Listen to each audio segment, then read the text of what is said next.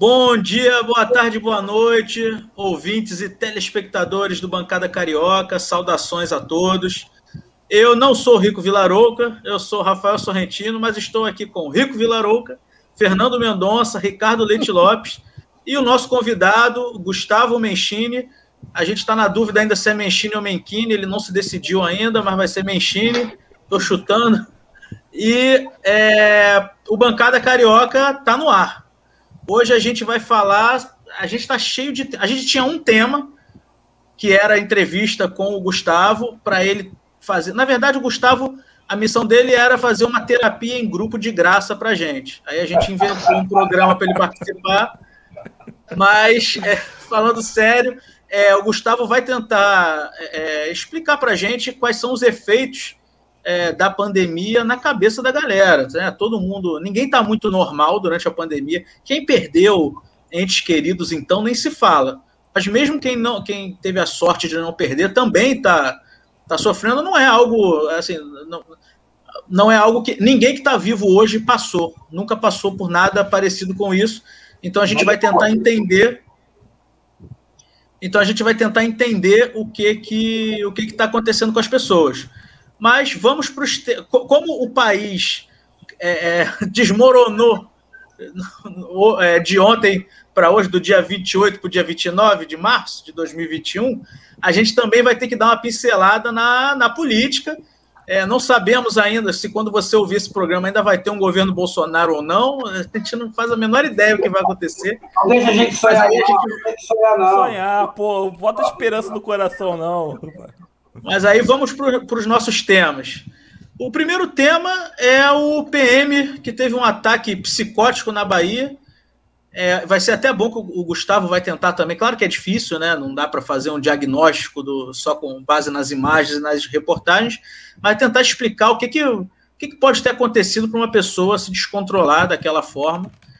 É, ainda mais alguém que está acostumado a, a, viver sob pressão. É, e o, o, a situação bizarra, que são alguns influenciadores, com muitas aspas, é, dessa extrema-direita chucra, é, tentando pintar o, o, esse rapaz como um herói. Um cara que deu tiro na polícia, deu tiro a ele. É, só da direita não, hein? Tinha uns doidão da esquerda também querendo transformar aquilo numa espécie de ataque terrorista fascista. Ah, não sabia. Então a esquerda está é, junto também na maluquice.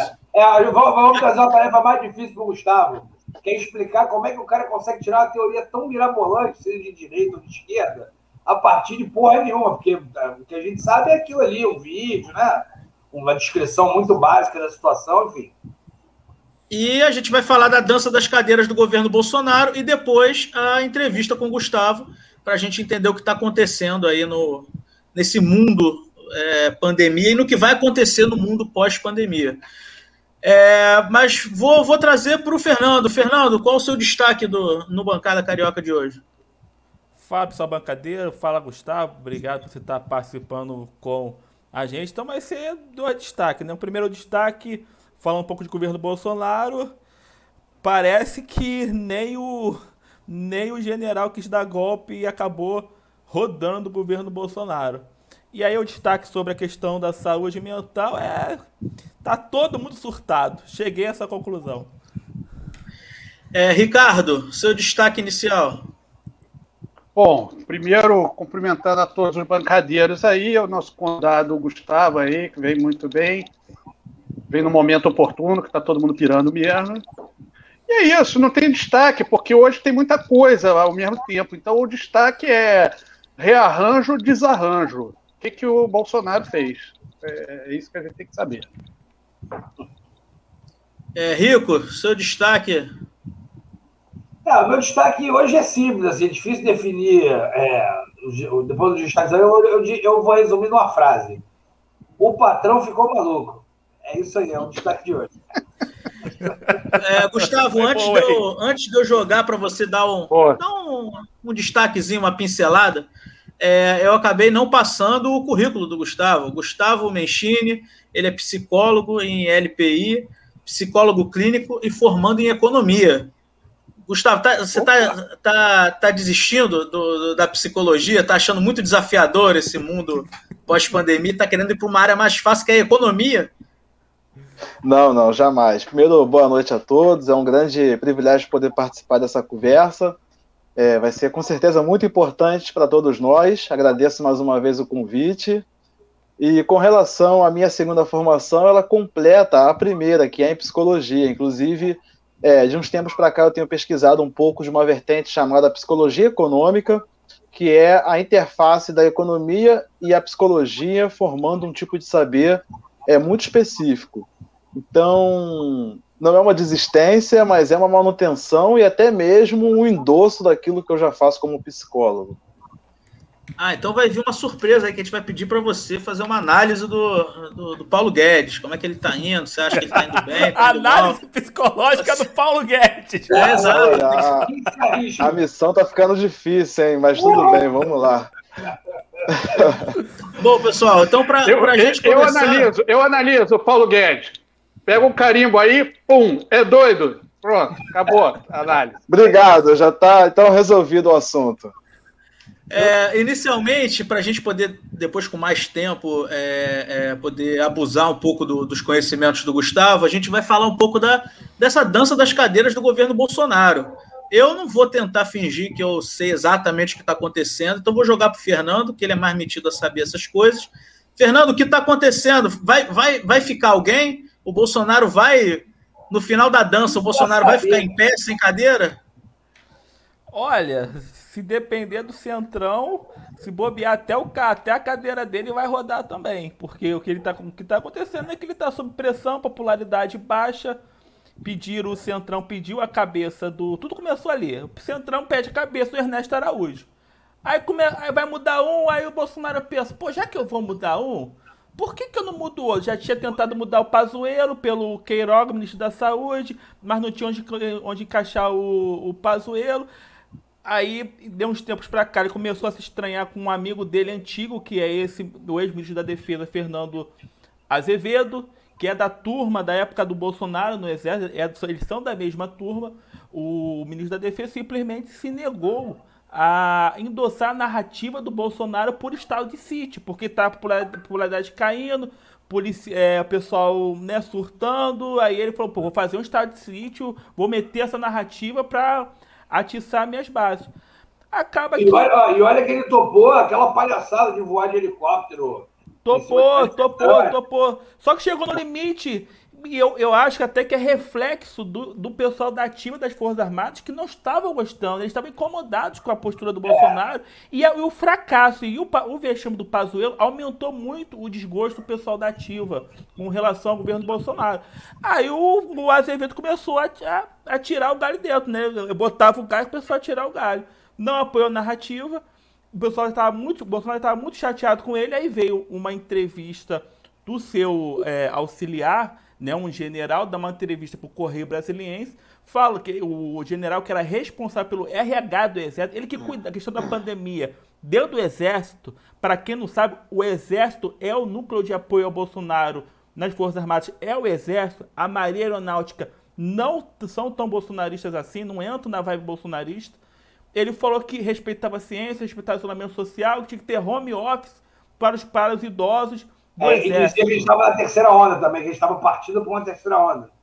Já estava, é exatamente, estava entrando numa terceira onda e tal. Isso aí acabou, aí desabou tudo, Bolsonaro revoltado, chamou o cara para debater boca e tal. Enfim, é como ia mudar o Ernesto Araújo, ia mudar o, o ministro da Defesa, que já estava ameaçando sair, aí o Bolsonaro aproveitou e fez uma mini reforma. Ele aumentou o seu poder, porque ele tirou. Quem ele tirou?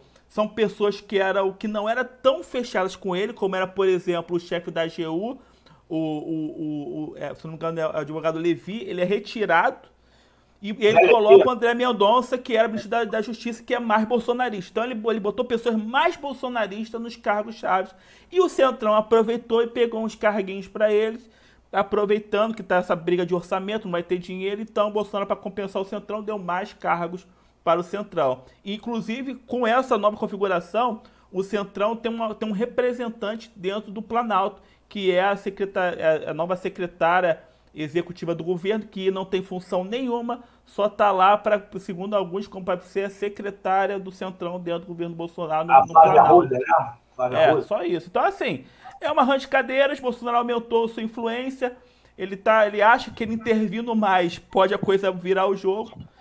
E também tem um pouquinho de um fracasso de botar uma narrativa de alto golpe golpista que era o Estado de City. Então, assim, é uma bagunça, na verdade é uma bagunça total, gente. É, foi, é, eu acho que é, é, é mais do mesmo, né? Vai lá, Ricardo. É, eu, eu, acho que ele fez, assim, é óbvio que, que, que, é difícil você avaliar positivamente o, Bolsonaro, mas eu acho que, assim, houve algum, algum, alguma inteligência nessa mexida, porque eu acho que ele delimitou um pouco, quando ele faz isso tudo de uma vez, ele meio que, que tenta dar um limite, não sei se vai funcionar, mas ele tenta dar um limite. Por exemplo, o Ricardo Salles ficou, eu não sei se vai mudar, porque se tivesse mudar, mudaria. Por que, que não aproveitava e fazia logo o pacotão? Então, eu acho que ao fazer isso, ele também mexe com tudo que tem que mexer, negocia tudo que tem que negociar e tenta estancar o, o, o, o centrão ali. Se ele vai conseguir, eu não sei, porque eu não sei qual é o tamanho da fatura. Pode Lições ser que depois. Dilma. Eu... O Centrão tem uma e... fome insaciável. Lições da Dilma. E outra coisa, e outra coisa. E aí não é uma questão só de Dilma. Eu, eu, eu acredito mesmo, assim, quando você fala de mercado, quando fala dos ricos, quando fala dos poderosos, assim, você, ninguém pediu a cabeça da, da, da, da, ministra, agora esqueci o nome dela, da ministra da Agricultura, por exemplo. Ninguém pediu a cabeça do Tarcísio. Tereza Cristina. Ninguém pediu a cabeça do Tarcísio. Ninguém pediu a cabeça nem da Damares, que é, vamos dizer assim, já não temos aqui o, o, o, Gustavo que pode falar melhor, que já não bate bem das ideias. Mas assim, ninguém pediu a cabeça. Mas pediram a cabeça dos lunáticos que dão prejuízo. Quem dá prejuízo? O Salles dá prejuízo, o, o, o, o que foi embora hoje dá prejuízo. O que dá Ernestão, prejuízo. Ernestão é o chefe do prejuízo. É, eu falo, o, Ernesto, prejuízo. o Ernesto é um prejuízo não econômico. Econômico não, não é, é, é, sim, Rico. É, é não, um prejuízo. No final da fatura, sim, monstruoso. Ele é, um, ele é um entulho, né? Assim, o, o, o Salles é um, é um problema econômico ali, aquela questão daquela relação da, da Amazônia. Assim, o Ernesto Araújo é só um entulho. Claro que no final da linha isso é um prejuízo. Ninguém ser vacinado é um prejuízo não, enorme. Não, é, é eu, eu, entendo onde você quer chegar. Eu, eu, eu acho que, que, assim, é prejuízo. Existe uma outra questão com, entre o Salles e o Ernesto, que é o seguinte: o Ernesto, e aí volta o Gustavo também.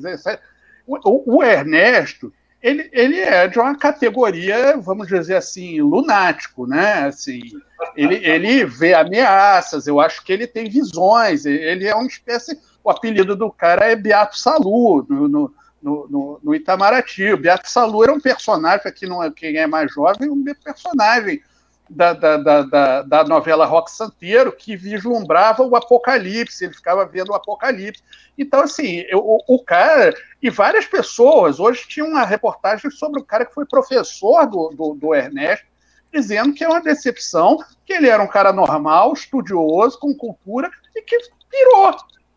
Ele praticamente diz isso, ele, ele enlouqueceu, ele virou esse cara da ameaça, do globalismo, dessas coisas que, que, que não são ameaças. É, é como, como o Rico falou, isso não, não, não, não tem condição de você construir essa narrativa com dá lógica, fazer, entendeu? Dá fazer uma a, a, a ONU quer.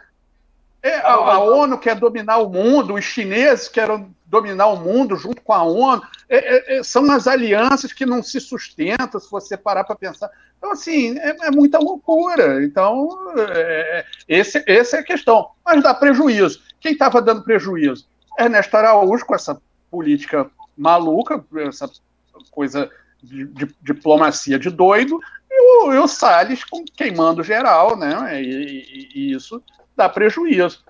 Então, aí Olha, teve eu confesso, carta. Eu confesso que carta eu acho dos que 300 chamar esses caras de de maluco e louco, eu acho que é uma ofensa para as pessoas que têm alguma questão da saúde mental comprometida. Porque esses caras aí nem. Não, eu acho que dá para fazer uma conexão direta. Ó. Não, pera, não mas, mas, mas assim, mas o, o, o, Ernesto, assim, desculpa, e aí, mais uma vez, eu sou leigo no assunto, mas assim, o discurso é muito louco.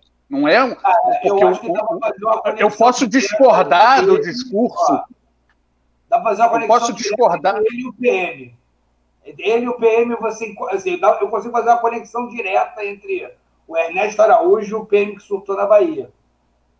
Sim. É, eu não sei. Eu, eu, eu, não, isso, isso eu não sei. Quer dizer, é outro tipo de. de, de a, a, eu acho que o PM é, é, é, é, teve um, um, problema ali, um surto, é outra coisa, um estresse.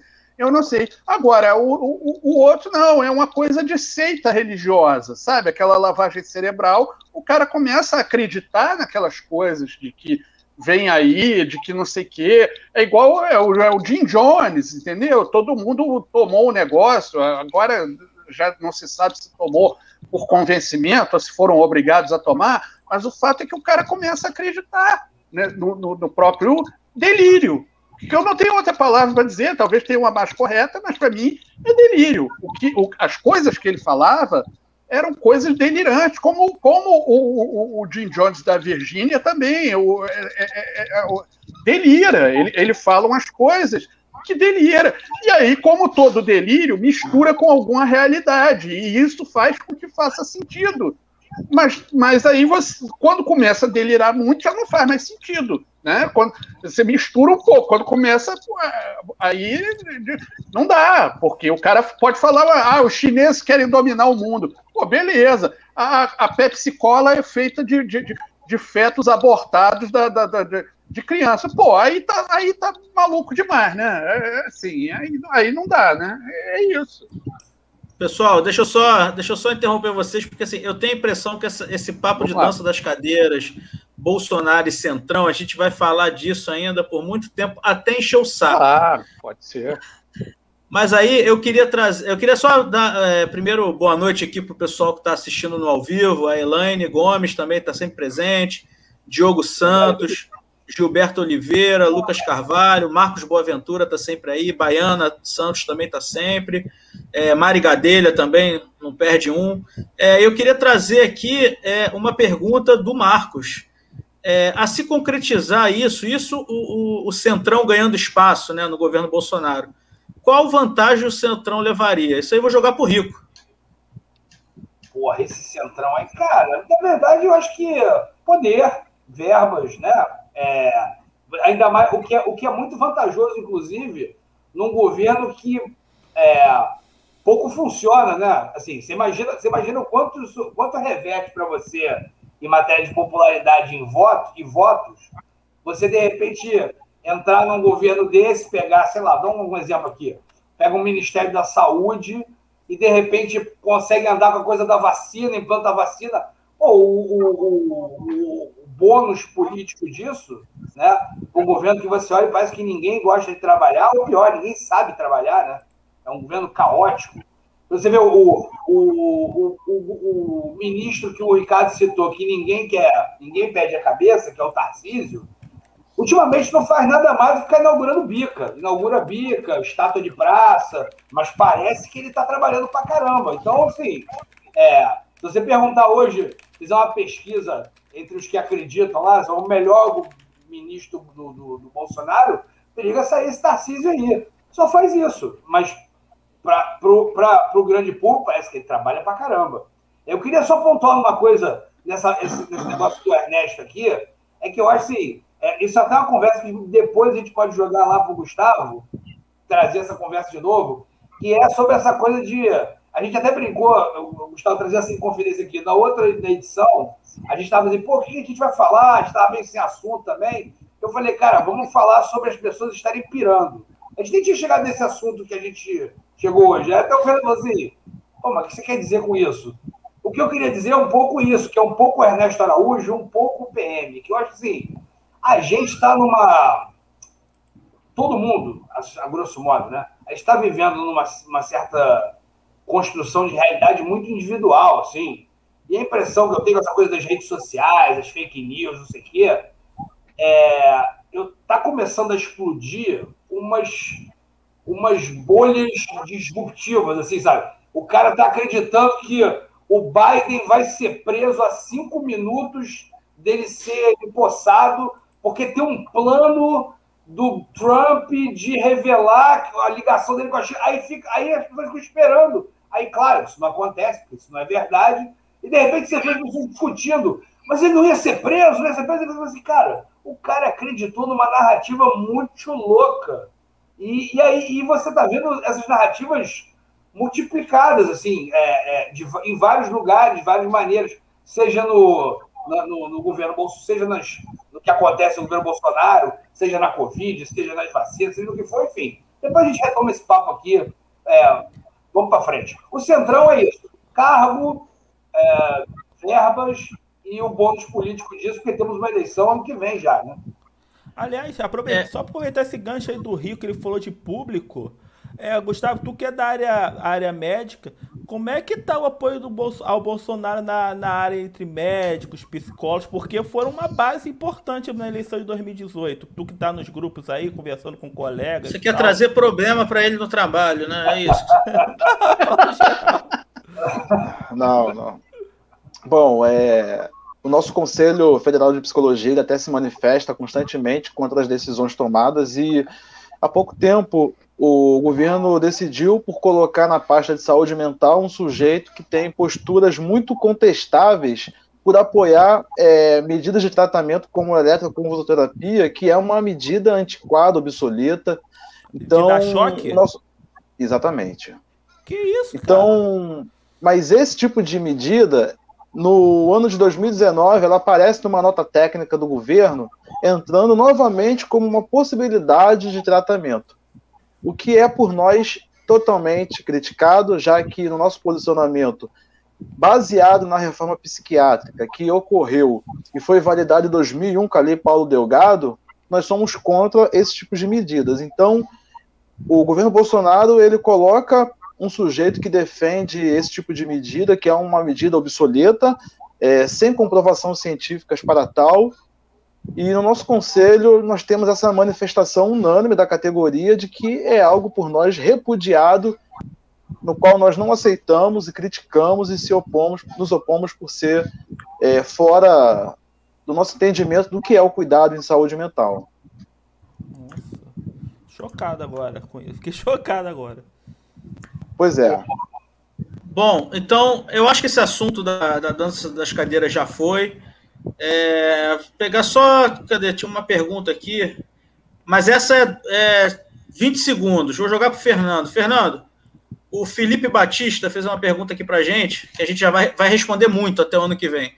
Mesmo com a popularidade para uns ou impopularidade para outros, o Bolsonaro vem forte para 2022? Eu, eu, vou dar já, minha opinião, já jogo. Até outro dia, até a última curva, eu achava que vinha. Hoje eu já tenho sérias dúvidas, já tô achando que não sei nem se ele chega em 2022, mas responde você, Fernando. Eu acho que sim, pelo, pelo seguinte, uma, um termo até usado, tem sido usado, porque nessa, no, principalmente no primeiro turno, a sua batalha não é para fazer 50%, é para ser a maior das minorias. E uma coisa o Bolsonaro tem, ele tem uma minoria coesa que vota junto. Então, o desafio de todo mundo é que não tem, acho que talvez só o Lula tenha um, um, um fã-clubezinho que vote coeso, é conseguir alimentar gente que superem o Bolsonaro nesse quesito. E aí, meu irmão, segundo turno, Bolsonaro contra alguém, tudo pode acontecer. Mas assim como nosso âncora de hoje, o Rafael, eu também já tenho dúvidas que o Bolsonaro consiga vencer alguém no segundo turno. Eu acho que do, o Lula ele tem chance, eu acho que o Ciro ele perde de longe e acho que até do nome de centro-direita eu acho que ele perderia sim, mas ele tem força porque ele tem uma, um fã-clube que é atrelado, nem é só ideologicamente, é por interesses. Tem hoje, tem, tem acho que uns 3, 6 mil militares que estão é, comissionados do governo federal. É muita gente fazendo campanha para ele. Você tem parte de algumas lideranças religiosas do segmento evangélico que estão lá é, chupando isenção de impostos. Né? além do que ele já tem. Então é muita gente fazendo campanha para ele. E tem a máquina toda. Então, e tem empresário que recebe dinheirinho. Tu, você não acha que o empresário que recebe dinheiro lá do leite condensado também não tá, não vai fazer campanha para ele? Cara, então, é, é, é, é, assim, não é. Eu acho que. Acho que todo mundo que vem para reeleição é um pouco favorito. Só que ele está muito mais fraco, tá? Mas Ele tem um consolidado, uns 10, 15%, 20% eu acho que ele consegue fazer no primeiro turno. Eu Aí a capacidade de ter mais duas pessoas no primeiro turno que superem ele para matar de vez no primeiro turno. Aí segundo turno é guerra de rejeição. Eu acho que ele tem chance, mas assim, nessa toada que tá, ele não chega a segundo turno mesmo. Nessa toada, do jeito que tá, assim, nesse ritmo, sem esquecer que a gente vai ter um 2021 aí de novo, é, pandêmico, porra, criança sem colégio, pessoal sem vacinar, ajuda emergencial caída. Assim, nesse rumo, não sei se ele chega a segundo turno, não. É, o, o, o, meu comentário vai muito concordando com isso que o Rico falou. É porque hoje, hoje eu acho que sim, claro, ele tem. Ele tá na briga, inclusive é, é o favorito, um dos favoritos. É favorito aí pro segundo turno, pelo menos. Mas é, é, é porque o Brasil tá caindo de cara igual o cocô de pombo. Então não, não, não sei como. Eu não sei como é que o Brasil vai cair no chão, entendeu? Se vai se espatifar, como é que vai ser? Então por isso é que eu já não sei. Tem dois anos é muita coisa até a eleição. É muito tempo para o país se desintegrar. É, não são mais, Mas, não são mais minha... dois. Né? A gente tem o quê? Um ano e meio? A minha opinião é um pouco um diferente aí. É, a, a, minha opinião é um pouco diferente aí. Eu acho que a gente está tá, tá, tá vivendo um momento, e hoje foi um dia importante desse momento, um momento é, é, de, de, mudança, não do, do, governo Bolsonaro. Eu acho que o governo Bolsonaro está desaparecendo, é, sendo apagado aos poucos. Agora, ele, ele pode ser eleito, mas num rearranjo completo de, de, de, de que é o que a gente está vendo. É, assim, o, o, nós, nós agora estamos sendo, nós não estamos mais sendo governados completamente pelo Bolsonaro, nós estamos sendo governados pelo, pelo, pelos partidos do centro e que estão manipulando o Bolsonaro. E é isso que vai ser é, julgado e vai ser apresentado em 2022. É, é, então, assim, tem chance? Tem.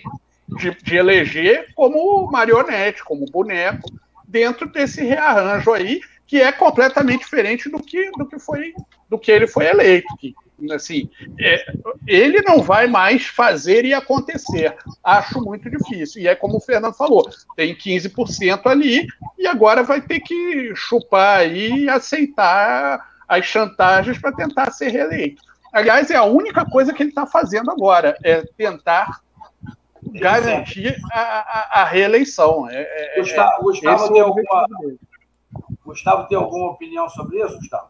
Fala aí. Olha, é, com relação a esse momento, eu acho que sobre reeleição, é, não lembro quem foi que disse aí, mas realmente daqui a 2022 muitas coisas podem acontecer no cenário tanto econômico, quanto político, quanto jurídico, já que existem questões envolvendo o Supremo que podem ser determinante é, para decidir qual é o cenário.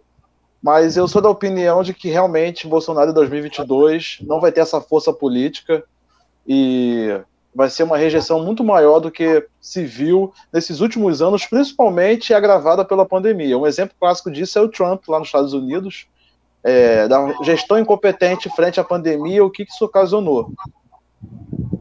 Cara, eu acho que ele vai virar. Tem tudo para dar. O brasileiro gosta de uma genia. O Bolsonaro está caminhando bonito para virar uma genia até 22. Cara.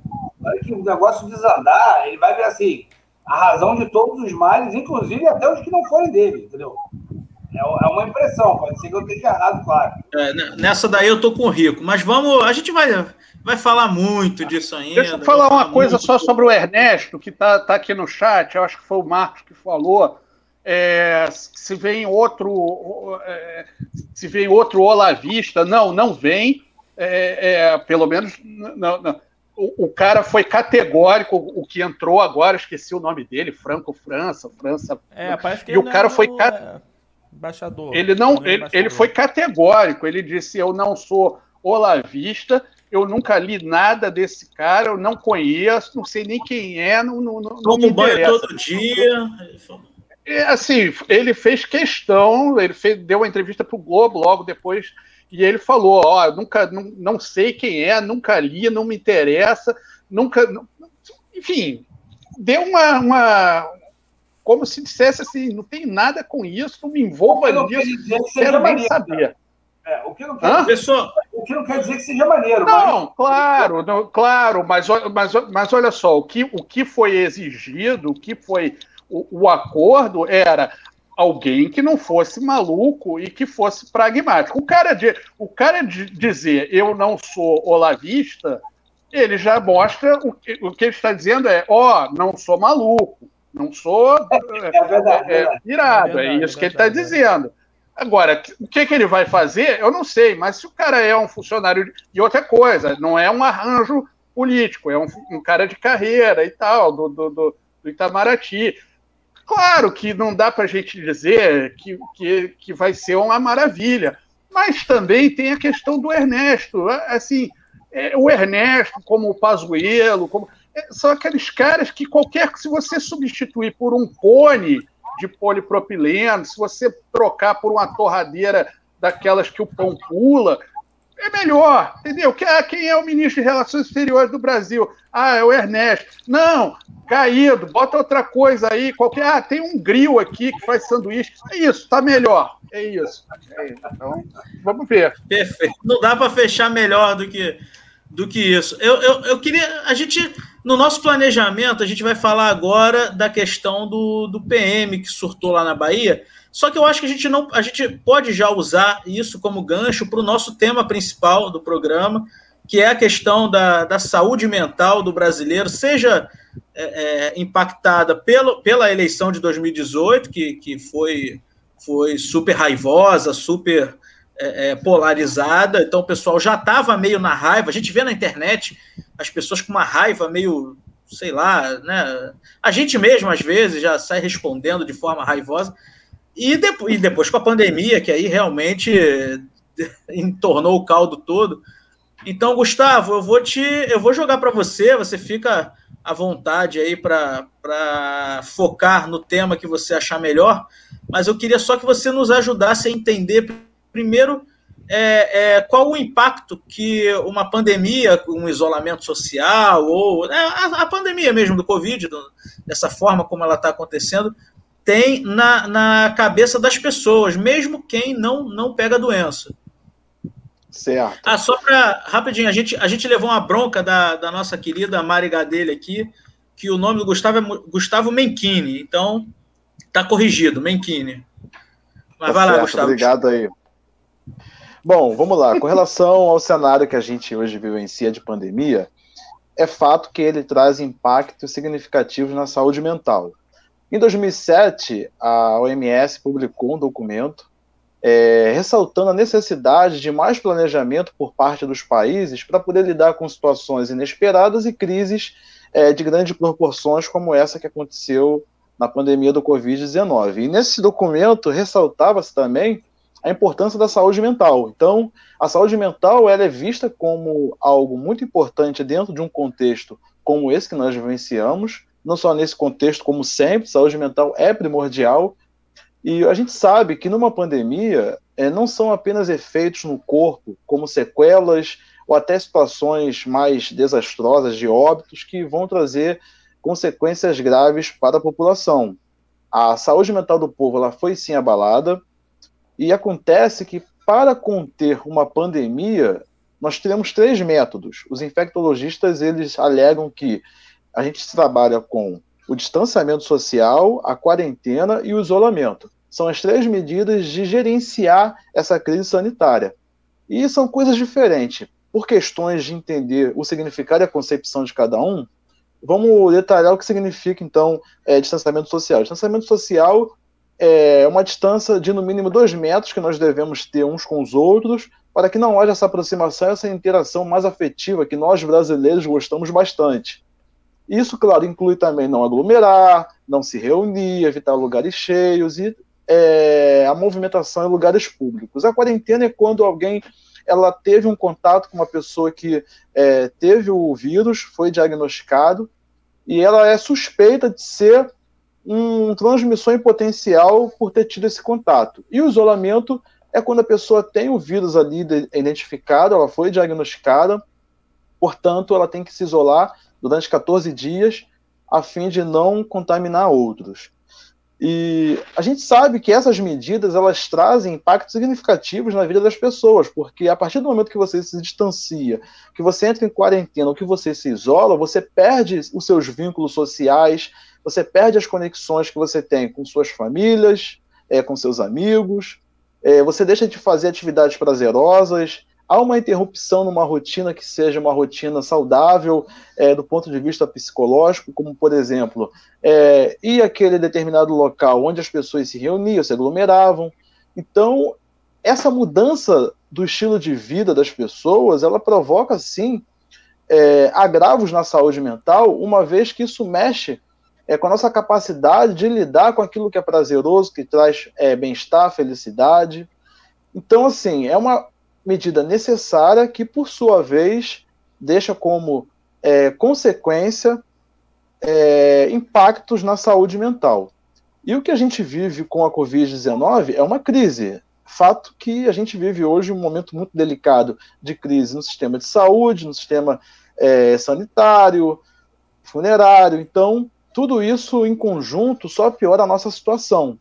E com relação às crises, agora eu vou trazer um pouco é, da economia para explicar como que as crises elas acontecem. Então eu contextualizei o funcionamento das crises dentro desse nosso tema de saúde mental e pandemia. Então, numa crise a gente tem o um momento pré-crise, o um momento intra-crise e o um momento pós-crise.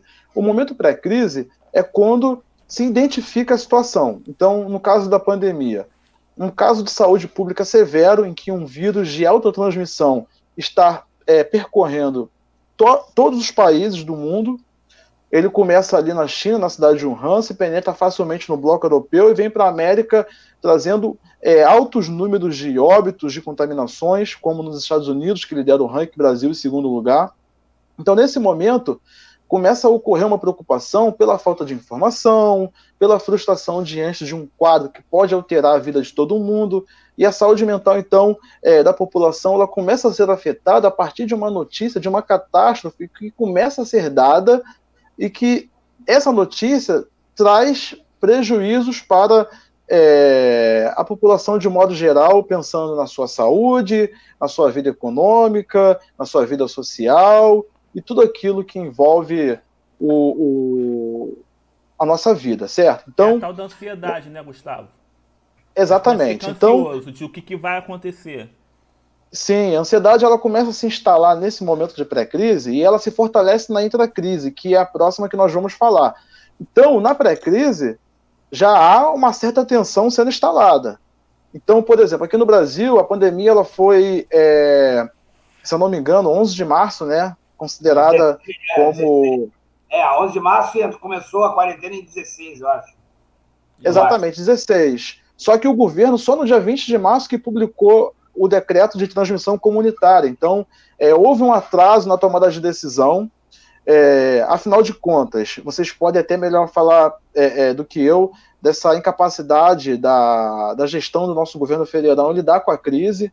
É, foram muitas omissões, desprezo à ciência, falta de consulta às orientações técnicas que os órgãos de saúde e pesquisa aqui do Brasil, como a Fiocruz e a Organização Mundial de Saúde, estavam dando e eh, os outros países estavam acatando e se baseando neles para tomarem decisões. No nosso país, nós vemos um governo é, que, dentro da sua organização, com seus ministros, se encontrava dividido e não tinha capacidade de decidir pelo caminho que era o caminho apontado pela ciência.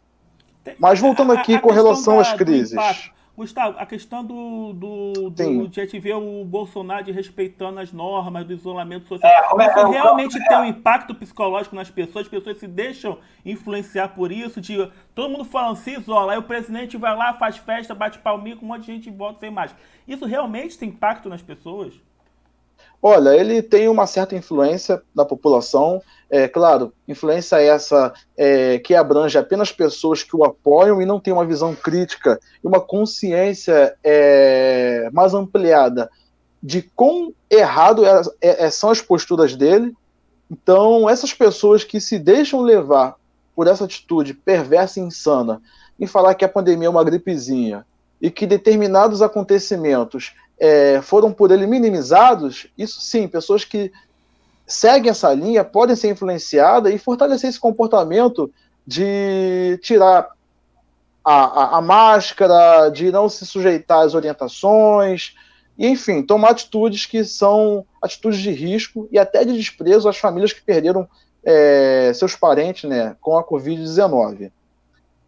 E continuando então aqui o raciocínio da crise, ela é organizada em pré-crise, intracrise e pós-crise. Agora, a intracrise é aí que o problema acontece. A, a intracrise é o ápice da situação ocorrendo, ou seja, já foi instalada a gravidade da Covid-19, as pessoas já se veem vulneráveis, elas já veem que seus amigos e familiares estão sendo contaminados, e infelizmente alguns morrendo. Começa a ver aqui a perda de renda, perda de emprego, entra o colapso na área de saúde, com a falta de leitos em UTIs para poder receber as pessoas que precisam de internação, é, colapso no sistema econômico, é, diminuição do PIB, é, a nossa renda per capita é apenas é, reduzindo, o IDH diminuindo, coisas que envolvem uma qualidade de vida numa população, então sendo fortemente abalados. E no momento de intracrise, é aí que começa a acontecer as contaminações. Então as pessoas elas têm medo de serem contaminadas. A nossa saúde mental ela é, é fortemente afetada por essa angústia de não saber se eu vou ser contaminado ou não e como que eu vou reagir frente a isso. Então, além do medo de perder pessoas de nossas famílias, porque todos nós temos em nossas famílias idosos, pessoas com doenças crônicas. Existe também um incerto, porque não existia até então ensaios clínicos que é, davam uma previsão do que, que Covid poderia acarretar em um, que poderia acarretar em outro. Teve pessoas que, tendo um padrão de vida muito saudável, se alimentando bem, praticando esporte, pegaram Covid e vieram a óbito. Então, é, essa regra de que ele apresentava mais riscos a um determinado grupo, ela foi sim compreendida como algo que a gente deveria levar em consideração, porém, é, surpresas ocorreram. Então, o cenário de incerteza, isso faz com que a ansiedade aumente, porque aumenta também a preocupação, é, aumenta a, a tensão frente ao desconhecido, e existe um alto índice de pessoas ficando cada vez mais ansiosas e deprimidas por conta de tudo isso que vem acontecendo. Então, alta letalidade, os prejuízos na economia, a ruptura das conexões sociais, dos vínculos com os amigos, é, a interrupção nas nossas rotinas de prazer, o sentimento de frustração, a falta de perspectiva de quanto isso vai durar, se a vacina ela vai realmente é, chegar até todo mundo. As crises elas nos trazem é, adversidades que não são usuais. Então, tanto na peste negra, na ebola, no H1N1, é, dificuldades que até então eram é, desconhecidas e não comuns no nosso cotidiano, elas surgem porque é o inesperado pegando a população e fazendo com que a ansiedade socialmente frente a todos esses fatores que eu estou aqui pontuando. Então, o fato da pessoa também ter que se isolar, ter que ficar, sabe, distante uma das outras, isso aumenta a solidão. E o ser humano não nasceu para viver só. Muito pelo Acho contrário, o ser humano Sim. A gente está até conversando um momento aqui. Ei, Ricardo, você está comentando muito sobre esse problema da incerteza do que fazer. Lembra que estava conversando sobre isso? É, eu tenho várias. Eu tenho várias questões aí sobre o que o Gustavo falou. É, enfim, é, aí começa a, parte que o Rafinha falou, né? A gente chamou o Gustavo aqui para fazer terapia com a gente e, e não pagar nada é, eu tenho, tenho, várias questões com relação a isso, quer dizer, é, eu, eu sou a pessoa, provavelmente de todos aqui, eu sou que está mais, é, que me isolei mais. Eu, eu, a última vez que eu botei os pés na calçada foi em janeiro para fazer alguma coisa que eu nem me lembro mais o que, que era. É, e assim, se eu sair desde março do ano passado cinco vezes foi muito sair de casa. A, minha preocupação é até o contrário, eu estou me sentindo muito bem isolado e começo a ter um certo. Isso é interessante, porque eu acho que outras pessoas devem sentir a mesma coisa. Começo a ter até uma certa ansiedade da pós-crise, que é a parte em que vai liberar, em que vai todo mundo sair. Porque eu, ao contrário da, da, da, das maioria das pessoas que eu conheço, é, me sinto razoavelmente bem. Eu já era uma pessoa um pouco, é, como é que eu vou dizer, eremita em alguns aspectos. Eu tinha algumas, algumas interações que eu me forçava a fazer socialmente, que aí eu não tive mais que fazer. Quer dizer, você não precisa fazer visitas sociais, você não precisa. Então, uma série de obrigações que, que eu de, deixei de, de, ter e que me fizeram, por um lado, me fizeram muito bem. Quer dizer, outro dia eu estava falando sobre isso. Então, assim, é, é, é, é uma, um outra, uma, um, uma ansiedade inversa, que é a ansiedade de, ah, meu Deus, vamos voltar à vida que era antes, e eu não sei se eu estava muito é satisfeito. É verdade, é. e, e, então, isso, é, isso é um, uma coisa, né? Mas, é, é, enfim, deve ter outras pessoas que estão na mesma, que tem, que tem o mesmo sentimento. Claro que eu não quero é viver o resto. Seria o pós-crise, né?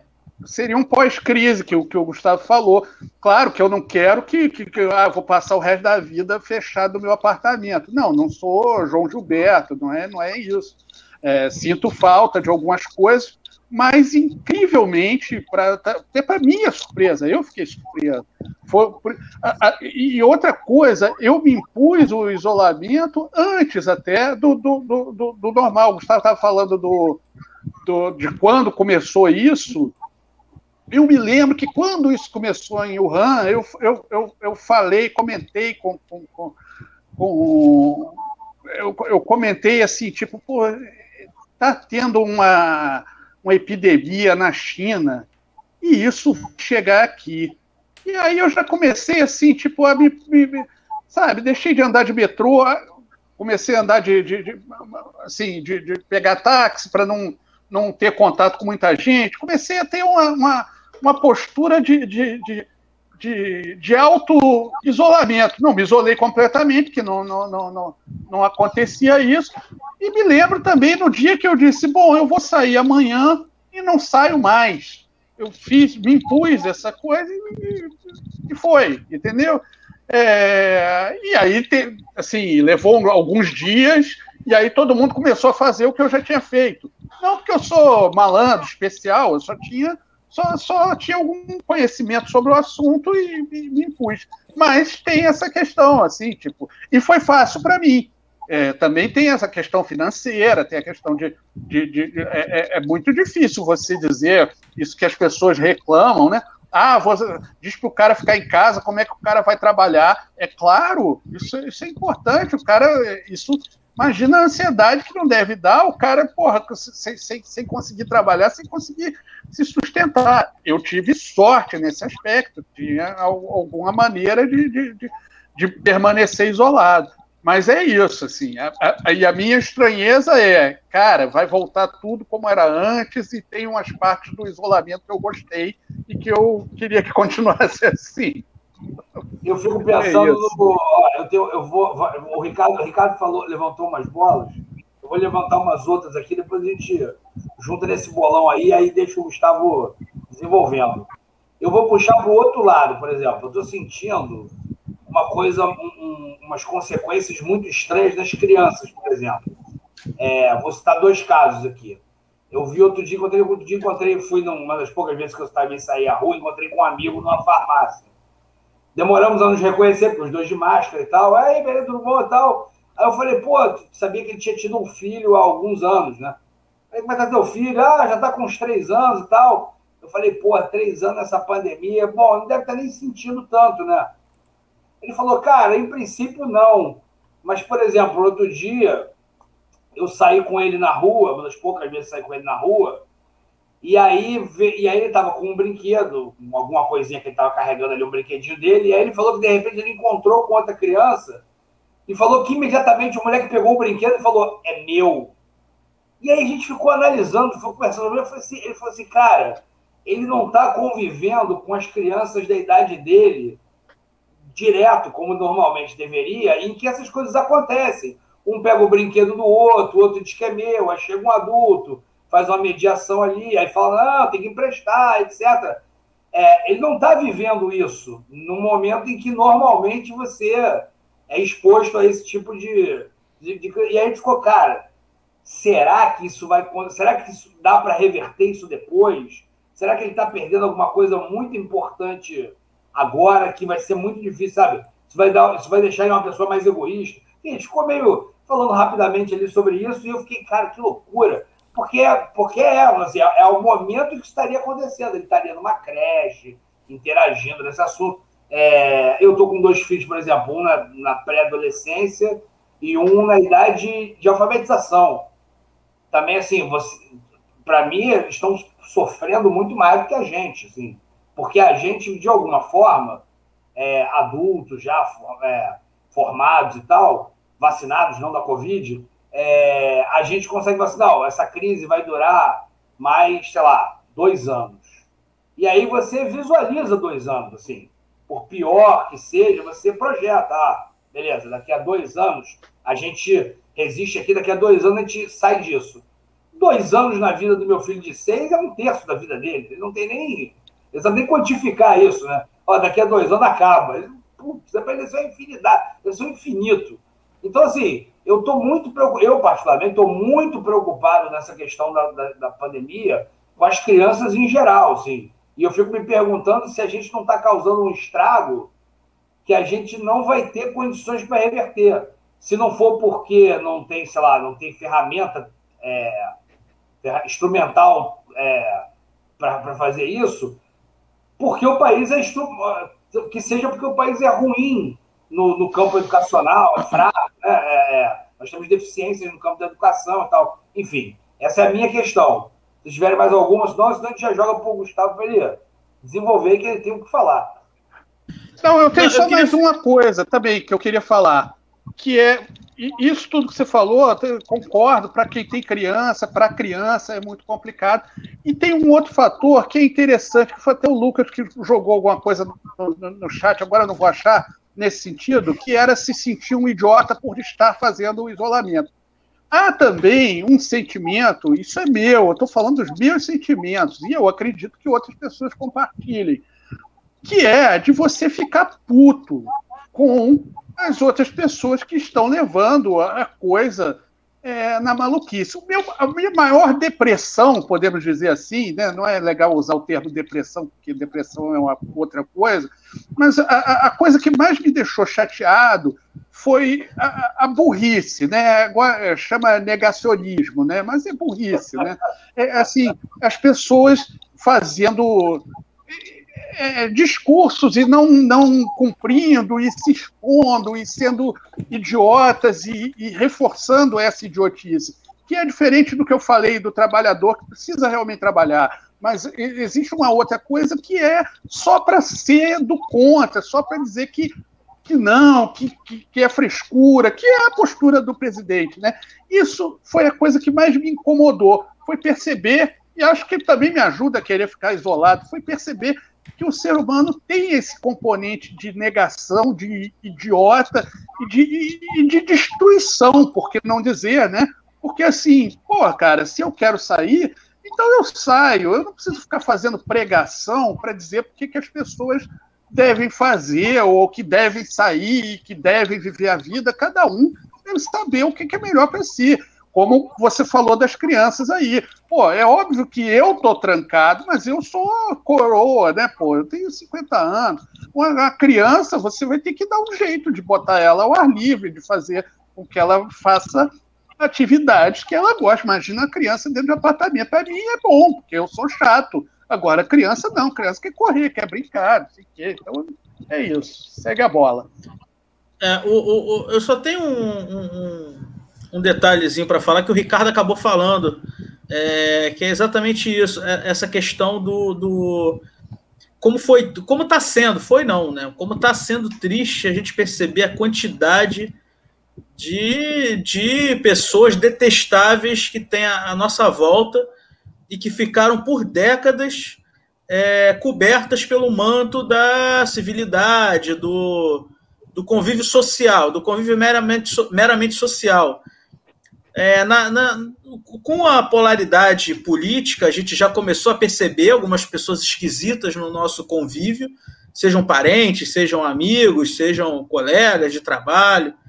É, mas com a pandemia, eu acho que ficou mais evidente a quantidade de, de, de débeis mentais que existem no mundo, no mundo, tá? Porque essa discussão toda que a gente está tendo aqui no Brasil, a única diferença do Brasil é que o presidente é um dos débeis mentais. Normalmente, nos outros países, os presidentes né, não são do grupo dos débeis mentais. Os Estados Unidos também tinha um lá, mas se livrou dele a tempo. É, Deus também, né? Porque ele comprou vacina, lá abandonou a cloroquina. É, é, é, um débil mental de grau 1, né? O nosso é um grau mais alto. O, o, mas assim, essa discussão que a gente está é tendo aqui no Brasil. De débil mental. É, ele é muito bom nisso. Mas assim, essa discussão que a gente está tendo no Brasil, não adianta é, é, o pessoal se iludir. Isso está acontecendo, aconteceu e continua acontecendo no mundo inteiro. Na França, na Espanha, nos Estados Unidos, na Inglaterra, no, no Japão, talvez, talvez os países ah, é, asiáticos tenham tido, do, do, extremo oriente tenham tido menos um pouco, porque são sociedades mais fechadas, né? Tem uma, uma pressão é, maior no indivíduo, então o indivíduo não tem essa liberdade toda. Mas é, é, essa discussão de vai abrir, não vai abrir, vou sair assim mesmo, não vou, preciso ir no meu barzinho ou no meu na minha boate, ou não vou, ah, isso é doença que só pega em velho ou só pega em novo é, essa discussão idiota que, para mim, assim, se, vo, se você faz parte do meu convívio e pensa desse jeito, tenha em mente que eu considero você um débil mental. Se eu estou convivendo com você, provavelmente eu preciso de você para alguma coisa, ou é mais cômodo. Mas eu acho você um débil mental. Essa confissão é sensacional. Eu não, de, deixa, agora que eu escutar. o Gustavo, Freud, Freud explica esse, essa, esse Isso. comportamento da galera. Gustavo, as pessoas são débeis mentais mesmo, são só burras mesmo, ou dá para explicar isso daí? É, não dá para explicar assim facilmente, não, rapaz. É um mistério. Não vou, não vou meter essa explicação para não incorrer em julgamentos. É, posso continuar? Continua? vamos lá, é, vamos falar do, do pós-crise. Mas antes eu queria pincelar alguns detalhes que, assim, a pandemia, ela catalisa diversas ansiedades. Então, tem gente que não tem ansiedade de morrer, mas tem ansiedade de perder a renda. Tem gente que tem ansiedade em se contaminar, mas não tem ansiedade de algum parente, porque a pessoa não tem empatia, não tá nem aí, liga o foda-se, e se alguém pegar, pegou é isso daí. Então, cada um vai reagir de uma forma. E foi interessante o Ricardo falar que a restrição para ele foi um fator de bem-estar. E realmente, para algumas pessoas, esse é, lado mais introspectivo, isolado, é, pode ter colaborado para que ela se tornasse né, é, é, uma pessoa com uma melhor qualidade de vida. Claro que a predominância são de pessoas se sentindo desconfortáveis por essa ruptura, porém, não é uma regra que todos são assim extrovertidos, sociáveis e queiram estar é, cercados de amigos e pessoas. Nem todo mundo deseja isso. Inclusive, tem pessoas que gostou é, do sistema de home office por ter mais tempo com a família, por ficar mais em casa. Só que a gente entende que a pandemia ela tem, de uma forma muito plural, a capacidade de gerar diversos tipos de ansiedade. Porque a ansiedade ela se é, catalisa, a sua energia ela se catalisa é, no, no objeto ansiogênico de forma diferente para uns e para outros. Então, como eu disse, cada um vai ter é um sofrimento maior frente a um tipo de situação. Enquanto alguns é economia, outros é saúde, outros é morte, e tem gente que tem com tudo e sofre mais. E o pós-crise, então, é, é interessante porque a gente não chegou ainda nesse momento. E eu acho que está faltando muito, até que a vacina alcance todo mundo, para que a gente consiga chegar no pós-crise, que é o momento da reconstrução social do país. O que a gente vê hoje são pessoas que já tinham transtornos mentais pré-existentes é, se agravando com esses transtornos, então pessoas que já sofriam de depressão passaram a sofrer mais, e também a recidiva de transtornos mentais que até então não ocorriam mais e voltaram a ocorrer. Então, pessoas que tinham problemas de TAG, que é transtorno de ansiedade generalizada, voltando a ter essas experiências é, muito desconfortáveis e angustiantes por conta é, daquilo que a pandemia proporcionou, então, o agravamento de transtornos pré-existentes, a recidiva daqueles antigos que tinham sido até então é, superados, removidos ou então atenuados, é o indicativo é, do quão ruim a pandemia tem sido, sabe? E numa pesquisa que a Fiocruz desenvolveu junto com a Unicamp, e com a Universidade Federal de Minas Gerais, eles entrevistaram 45 mil brasileiros. E desse número de entrevistados, eu tenho até aqui os números aqui. É 40% relataram se sentir tristes ou deprimidos, 52%. 52% é relatado sentir muita ansiedade, 43 problemas com sono e 48 o agravo de problemas pré-existentes.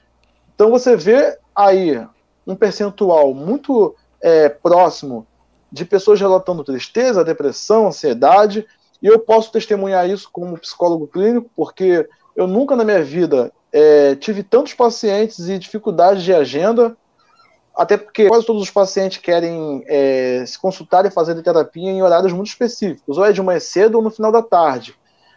E a demanda cresceu muito, e não somente por questões envolvendo problemas na ordem psíquicas, mas é, problemas secundários que a pandemia, digamos que facilitou que ocorresse, como separação, o número de divórcios aumentou bastante.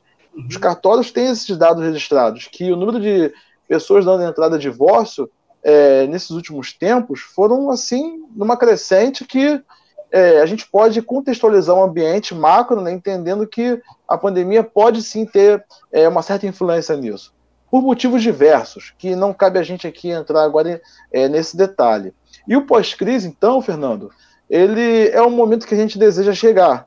É quando a gente consegue erradicar o vírus, quando a gente consegue afrouxar por razões é, realmente concretas de que a pandemia ela está se enfraquecendo e isso nos permite é, diminuir a quarentena, o isolamento, o distanciamento social, e claro, existem indicativos que apontam isso, como é, a diminuição de número de óbitos, a, o contágio com uma força muito menor. Só que esse lugar, que é o lugar desejado por todos nós, é, ainda nós não conseguimos chegar nele. E essa reconstrução social, ela envolve uma série de, de, de caminhos que nós vamos ter que percorrer no âmbito econômico, no âmbito de saúde, no âmbito social, no âmbito de políticas públicas. E isso tudo que eu tenho dito aqui é, certamente tem deixado é, sequelas na saúde mental do povo, porque é notório que o número de pessoas com ansiedades e problemas de depressão eles aumentaram, e isso pelos motivos citados anteriormente aqui na minha fala, é, pelas mudanças no estilo de vida, interrupções de atividades prazerosas e tudo mais. E agora sim, qual é a estratégia que a gente vai ter que ter de cuidado? O que, que a gente tem que levar de lição é, no que diz respeito à saúde mental. Os investimentos na atenção básica que não se tem. O fortalecimento da rede psicossocial, que é formada por CAPS, é, Serviço Residencial Terapêutico, é, e tantos outros é, trabalhos de acompanhamento de saúde mental que, na gestão dos municípios, estão totalmente sucateados.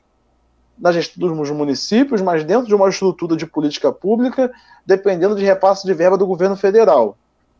É, então, assim. O... Geralmente não é uma coisa que. Não é uma área que tem tanta, tanta, tanta verba do governo, né? A questão da saúde mental. Não é. é bem pouco.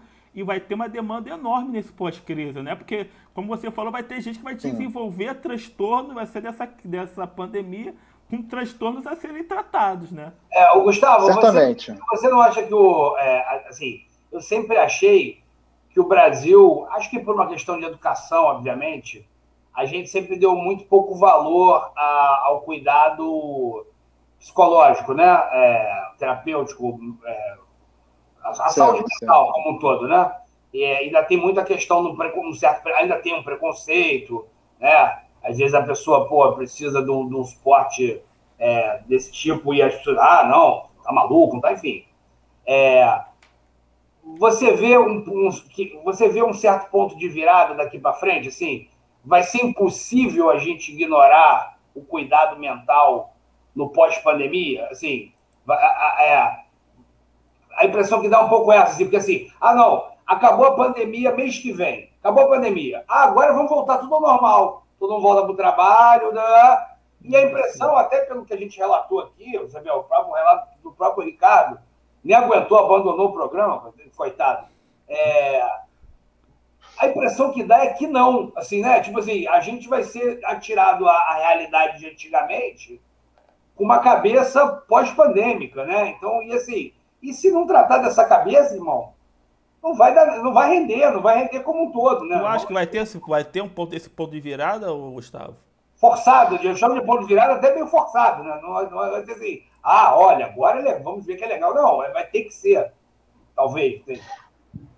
Olha, é, a gente tem razões para acreditar que grande parte da população, infelizmente, vão continuar mantendo é, determinados comportamentos que indicam desprezo à importância da saúde mental. E isso não só com a saúde mental, como também com a saúde pública, porque imagine, num momento que a mídia noticia que os leitos já estão todos ocupados, pessoas estão morrendo, fila de espera é. enorme, gestão pública e privada tendo dificuldades para receber pessoas, e concomitante a isso, você vê eventos sendo realizados, pagodes sendo realizados, barzinhos cheios. Será que a população está preparada para entender que a gente vive um caos? A saúde pública, de modo geral, envolvendo tanto a mental quanto a saúde terciária, que é a saúde que envolve é, leitos e altas tecnologias de cuidado e tratamento, elas estando num colapso, a gente vê as pessoas desprezando esse cenário e se atrevendo em comportamentos de risco, como desobedecer a a, a, quarentena e isolamento social. Então a gente já tem nesse primeiro é, momento um sinal de que as pessoas continuam ainda não entendendo se, se e tendo consciência do quão grave a situação que a gente vivencia. É, você tem razão. o cara não abandonou a roleta russa da medicina que ele conhece, né, da que ele respeita, e dirá da que ele eventualmente nem conheça ou nem respeite. Né? Eu queria levantar é. uma coisa aqui que o Lucas levantou, e aí eu vou fazer uma pergunta para você também, Gustavo, que é o seguinte. Ótimo. Essa do PM, é, falar essa do PM. A do PM, exatamente. Eu vi, o, eu vi o caso do PM, vou te falar como é que assim. Eu acordei muito cedo para trabalhar hoje, umas três, quatro da manhã, porque eu tinha um trabalho para entregar. E aí, eu, quando eu estava me preparando aqui, eu dei aquele olhada nas redes sociais, e aí eu já via, comecei a ver as repercussões da história do PM. Né? A direita puxando uma narrativa de um, de um herói solitário, uma parte da esquerda puxando uma, uma narrativa de um terrorista, né, um lobo solitário fascista. E aí eu fui ver os vídeos que estavam disponíveis, o, a declaração das autoridades, né, meio que o que aconteceu e tal. E aí eu olhei e falei, ih, o cara surtou. É, pô, que merda, né? O cara morreu. É, o ideal quando uma pessoa é, tem esse tipo de surto é que ela consiga ser contida até para ela poder se tratar, enfim. Mas na situação ali, o cara estava armado, fortemente armado, usando de forma temerária, enfim, acabou sendo baleado e morreu. É, e aí começa aquela, ah, porque era bolsonarista, porque era fascista, porque pintou a cara de verde amarelo, e porque, na verdade, ele se insurgiu contra a repressão dos governadores. É, e aí eu comecei a me, a me lembrar de um caso que eu vi num documentário da HBO, de um cara de de tanto ficar escutando essa. Não, é, tinha um bar nos Estados Unidos que começaram a inventar histórias de que tinha uma, um, um caso de pedofilia naquele bar. Trancavam crianças no porão do bar, abusavam de crianças. Um bar normal, um bar famoso na cidade. De tanto ouvir essas baboseiras, um camarada, é, inclusive veterano de guerra, né? O cara tinha duas filhas, de tanto ouvir aquela maluquice no Reddit, se eu não me engano, ele ficou. Não, alguém tem que fazer alguma coisa. Pegou o fuzil, entrou na caminhonete e partiu pro bar. Chegou lá, ele entrou, rendeu, rendeu o bar inteiro, falou: cadê as crianças? Meu, que criança? Não, quero, cadê as crianças estão presas? Quero que criança. Aí o nego foi lá, me mostra o porão. Ele desceu, depois que ele rodou tudo, a polícia já tinha cercado o bar, já tinha SWAT, não sei o quê. Depois que ele olhou tudo, ele falou assim: Mas cadê as crianças? O cara falou: Meu irmão, não tem criança nenhuma. Eu não sei se escutou essa história. E aí ele se tocou. E aí ele saiu, virou, se entregou para a polícia, falou: Ó, eu cometi um erro e tal, não sei o quê. E eu, fiquei, eu fiz uma conexão na minha cabeça entre os dois casos e fiquei assim: Cara, não sei se é, tá? Mas assim, tá muito fácil ter esse tipo de surto se você, sei lá, é um policial, acredita nesse governo e está realmente acreditando que a, a, a, atitude do lockdown necessário do governador é um ato de opressão. Ah, ah, ah, e você já está.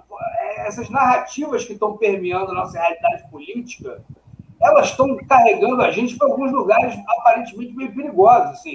Não sei nem se a grande pergunta é como é que tá, tá o psicológico dessa galera de linha de frente que está escutando tanta coisa, né? É, Diogo Gabriel, o que, que você acha disso? Assim? Eu tô falando alguma maluquice, assim, tipo, é, o que eu tô te falando, o que eu tô falando para você soa de alguma forma estranha aí, se você tem alguma vivência, assim, com quem está na linha de frente, é, de alguma forma, como é, que isso tem, como é que isso tem sido na cabeça das pessoas? Certo. Certo. É, bom, com relação a esse policial que surtou, nós trabalhamos com avaliação psicológica baseada em entrevista e com a interação direta né, ao sujeito, pegando ali elementos que nos faz é, identificar o que aconteceu e o que se passou com aquele sujeito. Então, assim, eu soube só pela notícia, né, pela mídia é, do jornal, e não sei o que ele apresentou em sua fala e quais eram os elementos que continham nesse possível surto desse cidadão. É um, é um caso que a gente percebe uma alteração da orientação psicológica, ele estava no quadro de confusão mental, desorientado, com ideias que não se compatibilizam com a realidade, e isso tudo, claro, nos faz acreditar que é um surto. Agora, o que provocou isso, é, só entrando em detalhes na vida dele, porque pode ser que a pandemia não tenha nenhum efeito sobre isso. Ele pode ter tido outros gatilhos que diz respeito, talvez, à família dele, ou então a relação dele com a profissão dele, é, situações de estresse provocadas dentro do seu contexto de trabalho, ou então algum delírio que ele não tinha é, sob cuidados e acompanhamento clínico. Então fica muito difícil eu precisar o que ocorreu, sabe? O ambiente, sim, ele é um ambiente estressor. Né? o, gatilho Oi? Pode, o gatilho pode ser qualquer coisa. Pode. O gatilho pode ser qualquer coisa. Então, assim, muitas coisas podem ocasionar isso daí. É multifatorial. É, eu não posso determinar que é, foi uma situação específica que desencadeou esse comportamento. E agora, com relação aos profissionais da linha de frente, realmente, pessoas que estão trabalhando em hospitais, assim, lidando diretamente com a Covid é, no âmbito da saúde terciária, que envolve as UTIs e o cuidado ali intensivo, estão sofrendo bastante porque é um ambiente muito estressor, você lidar com a morte todos os dias, você se sentir cansado é, por não ver a sociedade, de modo geral, respeitando a pandemia, um ou outro respeita, mas o que se prevalece é uma falta de conscientização do quão grave é, essa situação ela tem se apresentado. E num ambiente como esse, em que você lida com pessoas que estão na iminência da morte, você também pode ser a vítima dessa morte, uma vez que o vírus também é, pode lhe acometer, agrava a saúde mental da pessoa no sentido de provocar ela muito sofrimento, angústia, tensões e coisas desconfortáveis que atrapalham o bem-estar do profissional. Então, acho que essa galera elas tem que ter uma certa atenção muito maior, inclusive existe um documento da OMS, OMS onde eles preconizam é, três níveis de atenção psicológica é, para a população de um modo geral. E no nível 1, um, eles colocam justamente esses profissionais porque são eles que merecem agora nosso cuidado maior, uma vez que são eles que atuam na linha de frente, como o próprio nome já diz, lidando diretamente com a guerra contra o vírus. É, o, esse, esses profissionais é o que a gente sente, é, é, são os que a gente sente que estão sentindo mais, né? Os da linha de Sim. frente da, da, saúde agora. É, alguém citou aqui sobre o número de suicídios entre profissionais de segurança pública, que já é alto, é, agora talvez esteja até aumentando.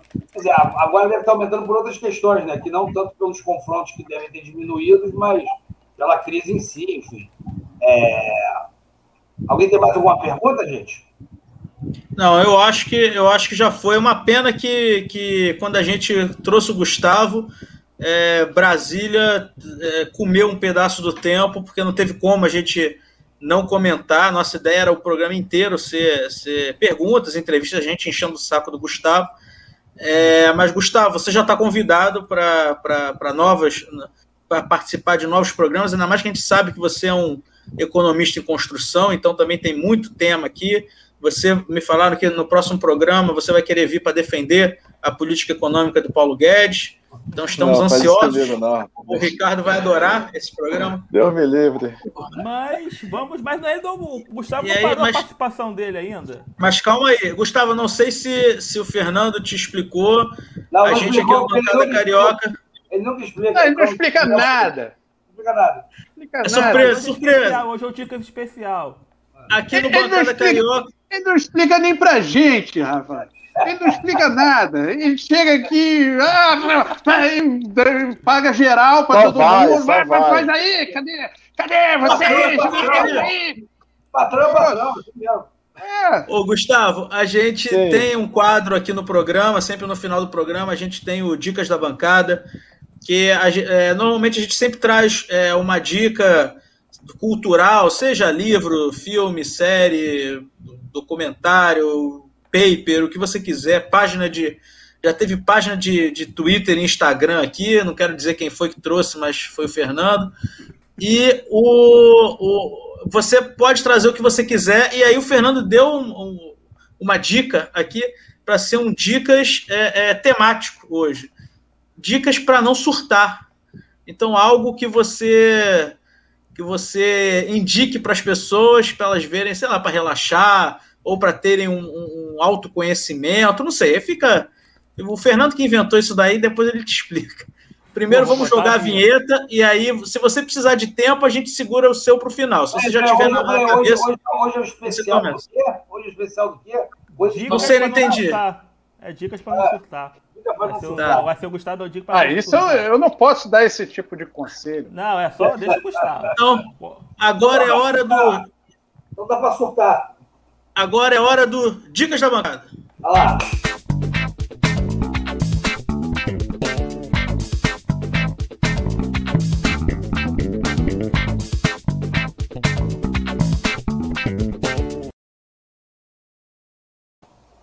Bom, Gustavo, quer, quer vai ser vai ser macho de começar ou quer quer que vá para o final para ter tempo de pensar? Olha, eu posso começar assim. É, eu acho que a dica que eu posso dar maior para não surtar é que cada um invista em atividades de relaxamento, de prazer, sabe? É, e cada um vai identificar aquilo que mais é, vai lhe servir. Para alguns é meditação, para outros uma prática de esporte, claro, tomando os cuidados que se deve ter é, com o uso de máscara, já que a gente está numa pandemia. E eu acho que nós, seres humanos, nesse momento, nós não devemos desprezar aquilo que para nós funciona como algo é, que nos faz encontrar alívio, que nos faz encontrar é, um certo refúgio. Então, a minha dica é para que cada um descubra isso e invista nisso. Se é arte, através da música, da poesia, da pintura, é, fazer coisas que fortaleçam a nossa relação conosco. Então, é não se abandonar, não se anular, acreditar em si e continuar trabalhando, né?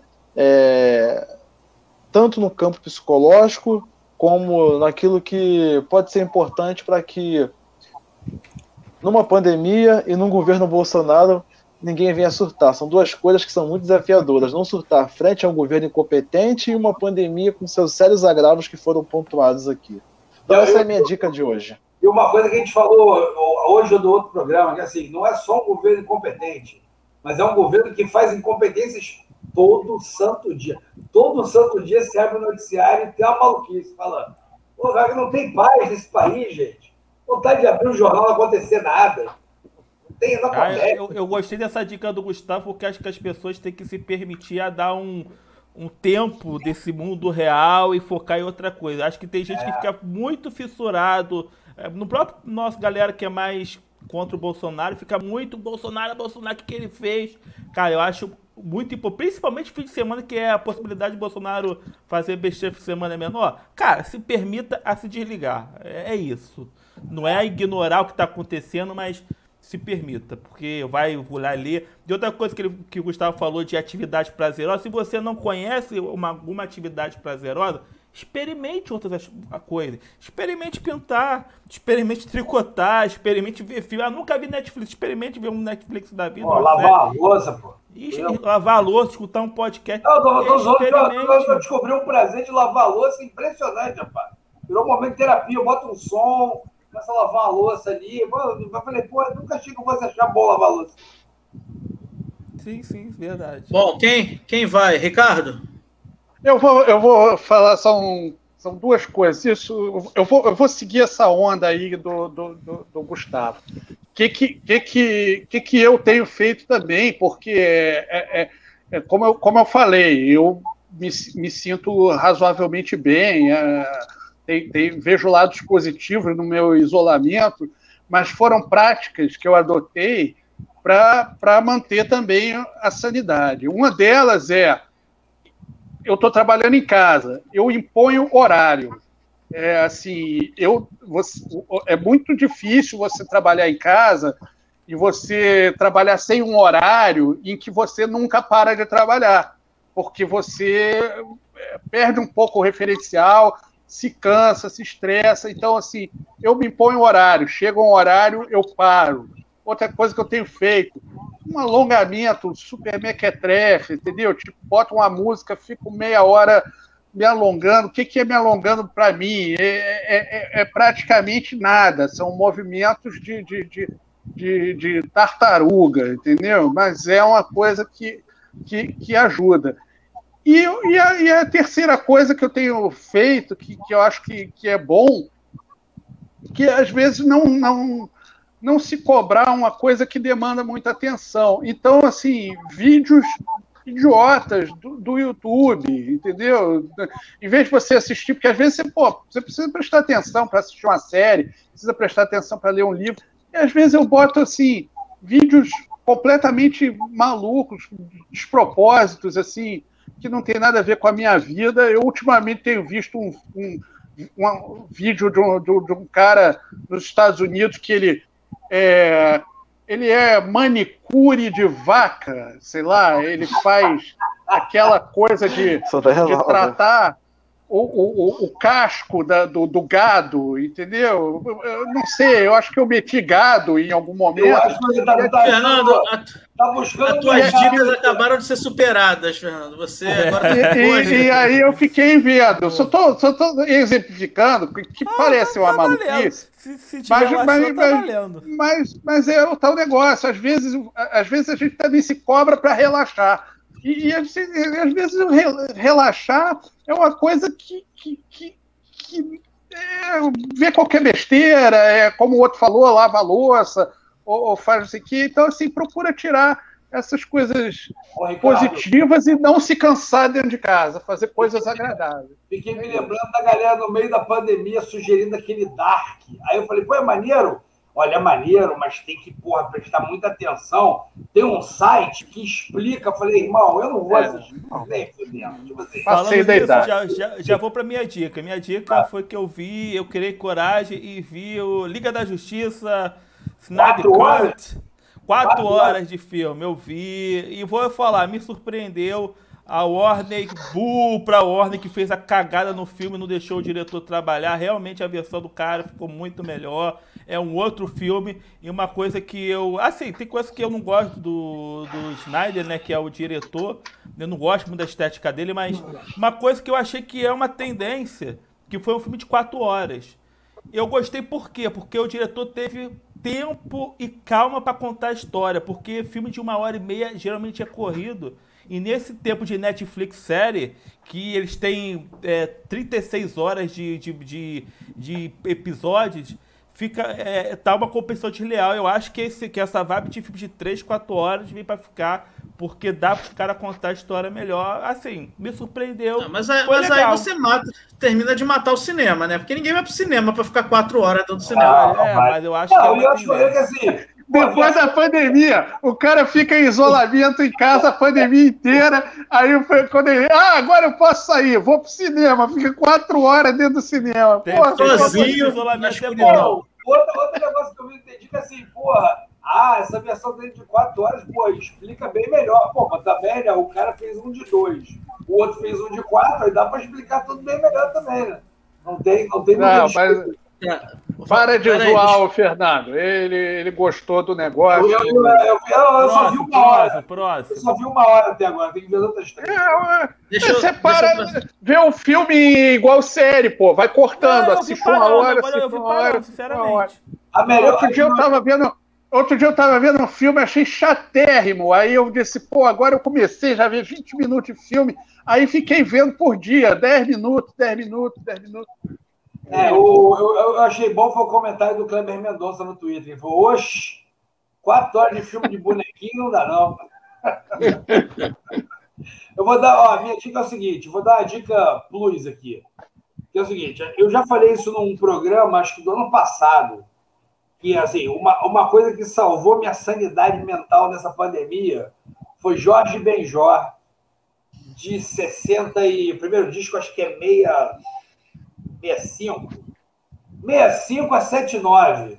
Assim, vai ali até o, até o África Brasil, o disco que vem depois, é o filé mignon, assim. É tipo, pode botar da shuffle e tá tudo certo. Aí, emendando nisso, eu quero trazer aqui, fazer um jabá para uma amiga.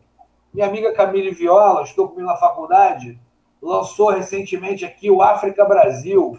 Um dia Jorge Ben voou para toda a gente ver.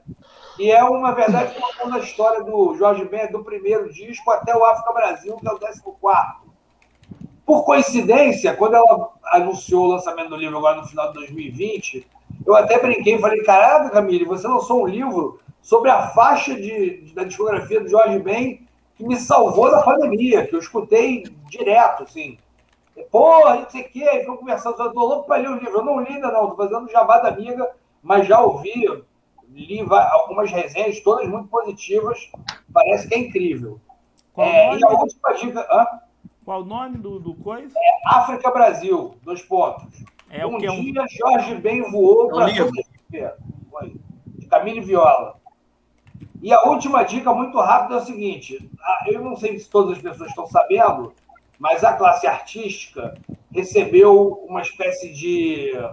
É, uma, um edital, né, distribuído por prefeituras e governos do estado, que é o edital do Aldir Blanc, em que as pessoas que foram contempladas recebiam um, um, uma ajuda de custo, uma, um orçamento para produzir obras e colocá-las online. Ou produzir, ou adaptar e colocar obras artísticas online.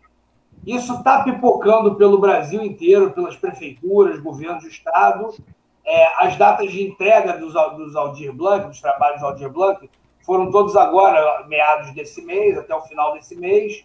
Então, os festivais de, de do, do, do, do, que está sendo produzido pelo Aldir Blanc está é, tá, tá pipocando aí por prefeituras, pela internet, pelo YouTube. Procurem.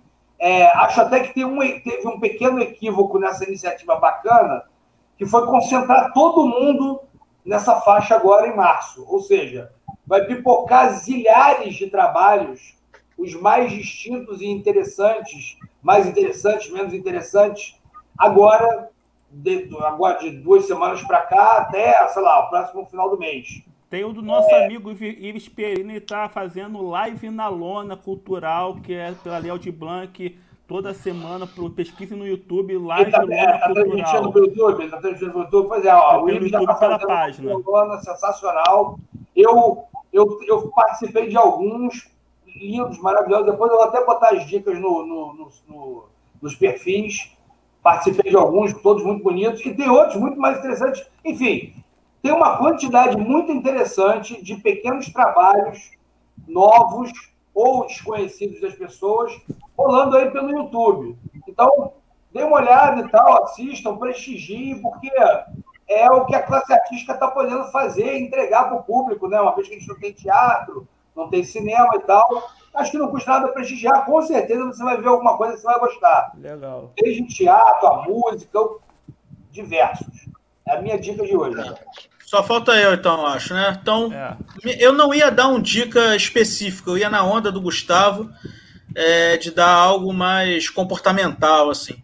Mas como o Fernando falou aí do, do, do, do da, da, obra do nosso amigo Ives. Então, fica como minha dica específica o, o Live na Lona Cultural, não é isso, Fernando? No, no YouTube.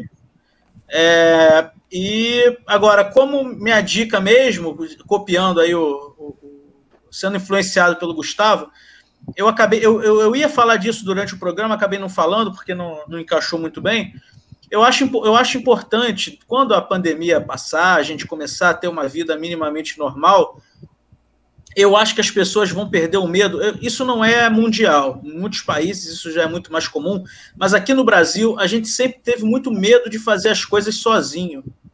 A gente sempre teve essa necessidade de estar sempre em grupo, é, de não sei, eu não sei exatamente de onde veio isso, não sei se é um traço cultural, mas com a pandemia, como nós, nós estamos mais, mais sozinhos mesmo, né, no, nos nossos núcleos familiares mais diretos, e alguns até mais sozinhos mesmo, que eh, quando moram sozinhos e tal, então estão tão mais isolados, é, nunca deixar de fazer nada porque não tem companhia.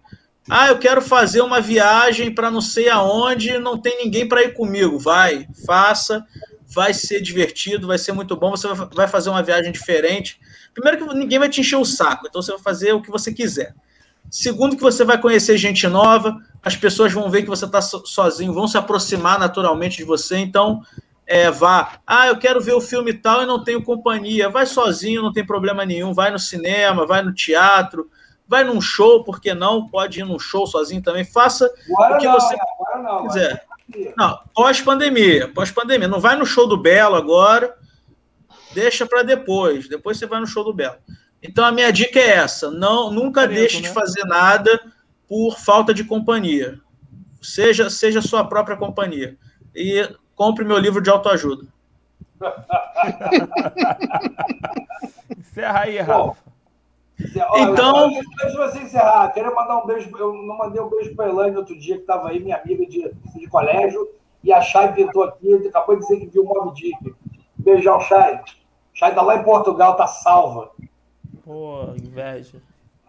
É, então, ô Rico, você, você faz o. A, a, sua voz é mais bonita, mais pomposa do que a minha. Você faz o encerramento?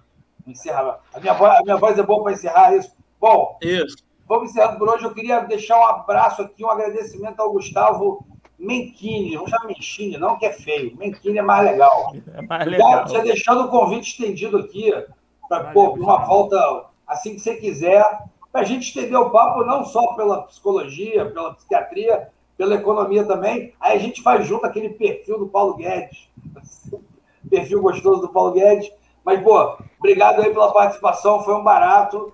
Um abraço Obrigado, Gustavo. Um abraço a vocês que estão cada vez, cada vez mais gente participando. Isso é muito legal, gente. Muito obrigado. Hoje mesmo. a audiência foi muito boa, hein? A pô, muito legal. Parabéns. Muito é, legal. é, pô, é, pra gente é um prazer aqui. A gente, a gente se junta às 10 da noite, toda segunda-feira, acho para fazer terapia de grupo. Com os amigos. É, me disseram. Ainda. Me disseram, inclusive, que o, o, o Boninho está preocupado com a queda na audiência do Big Brother às segundas-feiras. Está pensando em mudar lá o horário do Big Brother, porque ele não aguenta mais apanhar do Bancada Carioca. Nem Juliette. Tá Chora tá em casa, Boninho. Boninho. Beijo, Boninho, Juliette, do Bolsominions do Big Brother. Beijo para vocês. Gustavo, você quer, dar, você quer dar seu agradecimento final aí? É, mandar um abraço. Mandar um abraço se quiser, mas se quiser à vontade. Tá bom. Com certeza, quero é, novamente agradecer aí aos convites é, de vocês, né? Quero dizer que foi muito enriquecedor para mim participar dessa conversa e deixar um abraço aí pro meu povo aí que trabalha comigo na área de psicologia, o pessoal da ILPI é, que faz parte lá da, do meu grupo lá, todos os profissionais, todas as pessoas que estão comigo nessa linha de frente. Um abraço para minha mãe, que mandou agora um boa noite aí. Ela está acordando até essa hora. Thelma Tausch. Gente boníssima. E dizer que, com certeza, quando vocês quiserem, estarei à disposição. Vai ser um prazer participar novamente dessa conversa aqui. Pô, prazer é todo nosso. E vamos encerrar Pessoal, por hoje. Rapidinho, Rico, só aproveitando que eu vi que tem, tem muita gente comentando aqui que pela primeira vez, pelo menos no comentário, Pessoal, quem puder, siga na, nas redes sociais, no Twitter, no, no YouTube, no Facebook. É só jogar lá Bancada Carioca, que você vai achar que aí você recebe é, todos os, é, os avisos de quando vai ter episódio. Os episódios ficam gravados no Spotify, no YouTube, então você, ou qualquer agregador de podcast. Então você pode ver, dá o seu, é, dá o seu curtir, sininho, todos esses negócios de, de redes sociais. E é isso. Toda segunda-feira, 10 horas da noite, tem Bancada Carioca ao vivo. Ó, e até semana que vem, por enquanto sem assunto, mas vai pintar, porque já viu que o Brasil é alegria só. É isso. Beijo para todos. Até semana que vem. Fui.